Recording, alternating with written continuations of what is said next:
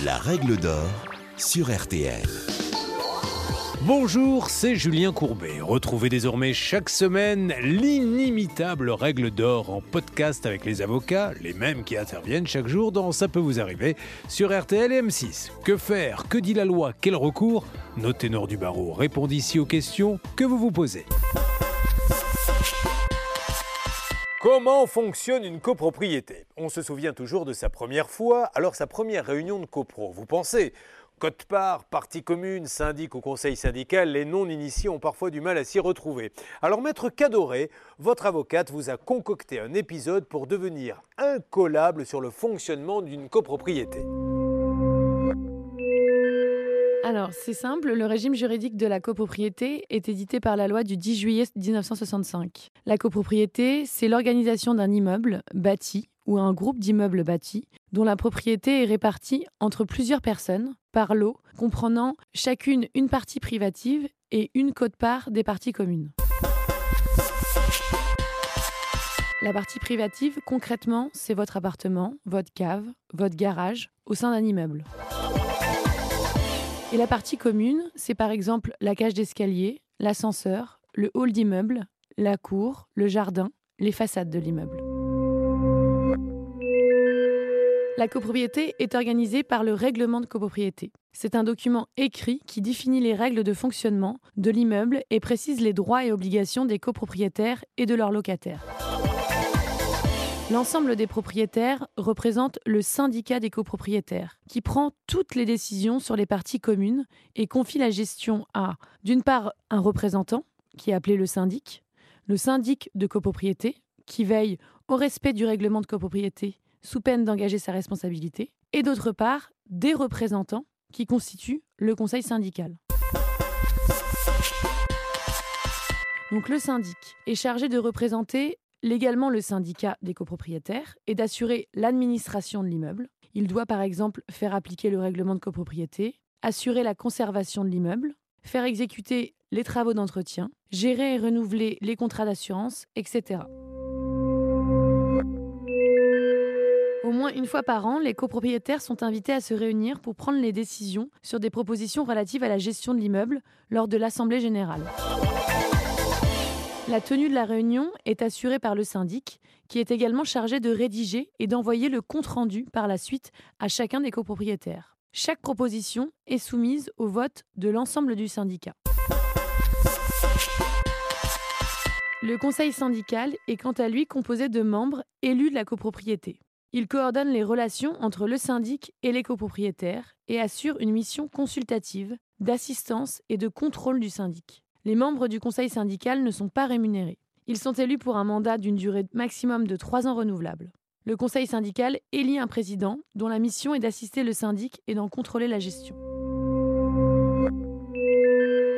Concrètement, le président du conseil syndical prépare et convoque les réunions du conseil syndical.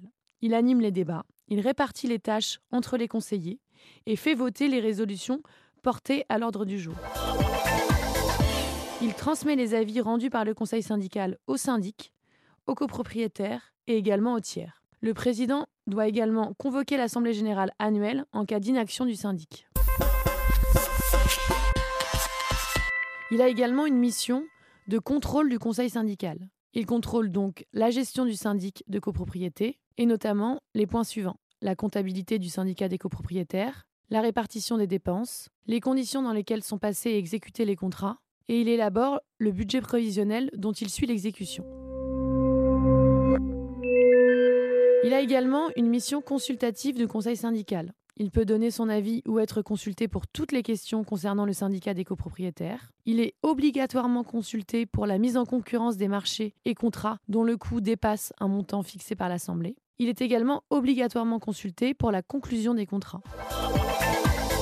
Il a aussi une mission d'assistance du conseil syndical c'est-à-dire qu'il peut apporter son assistance au syndic, notamment sur les choix des entreprises pour l'entretien courant de l'immeuble ou pour la réalisation de travaux décidés en Assemblée générale. Pour résumer, on distingue trois acteurs au sein de la copropriété. Les propriétaires eux-mêmes, qui portent le nom de syndicat des copropriétaires. Le syndic, qui est celui qui va gérer l'immeuble pour le compte du syndicat, juridiquement, comptablement, financièrement. Il administre et fait appliquer les décisions d'assemblée générale votées par le syndicat et élu pour un an ou plus. Il peut être bénévole, dans les petites copropriétés généralement, et dans ce cas, le syndic est un copropriétaire qui engage sa responsabilité civile. Il peut être professionnel dans les plus grandes copropriétés et se fera donc rémunérer pour son travail. Le conseil syndical est composé de membres du syndicat. Les membres sont donc élus et sont en principe les personnes les plus impliquées. Il faut savoir que sans bon conseil syndical, pas de bon syndic. Son rôle est donc essentiel. Une assemblée générale est obligatoire une fois par an et elle doit être convoquée par le syndic dans les six mois après la clôture des comptes. La convocation fait systématiquement état des finances, de la copropriété et des résolutions à voter concernant les décisions sur la gestion courante de l'immeuble, une résolution pour approuver les comptes de l'année précédente et pour voter le budget prévisionnel pour les deux années suivantes. Toutes les décisions se prennent à la même majorité, mais les règles de majorité ne sont pas les mêmes suivant la nature de la décision. Pour simplifier, plus une décision est importante, plus la majorité sera forte. Les règles de majorité sont énumérées aux articles 24, 25 et 26 de la loi du 10 juillet 1965. Après l'Assemblée générale, le syndic adresse au propriétaire le procès verbal qui fait état des décisions prises. Bon à savoir, si vous êtes un copropriétaire et que vous avez voté contre ou été absent lors d'une Assemblée générale, vous pouvez faire annuler les décisions de l'Assemblée générale si vous estimez qu'elle est entachée d'une irrégularité de fond ou de forme. Par exemple, si elle a été prise par la mauvaise majorité, ou encore si la convocation a été reçue tardivement. Vous avez deux mois à partir de la réception du procès verbal pour entamer une procédure auprès du tribunal judiciaire du lieu de situation de l'immeuble. Vous venez d'écouter le podcast des règles d'or de l'émission Ça peut vous arriver. Retrouvez tous les épisodes de ce podcast sur l'application RTL, sur rtl.fr et sur vos plateformes favorites.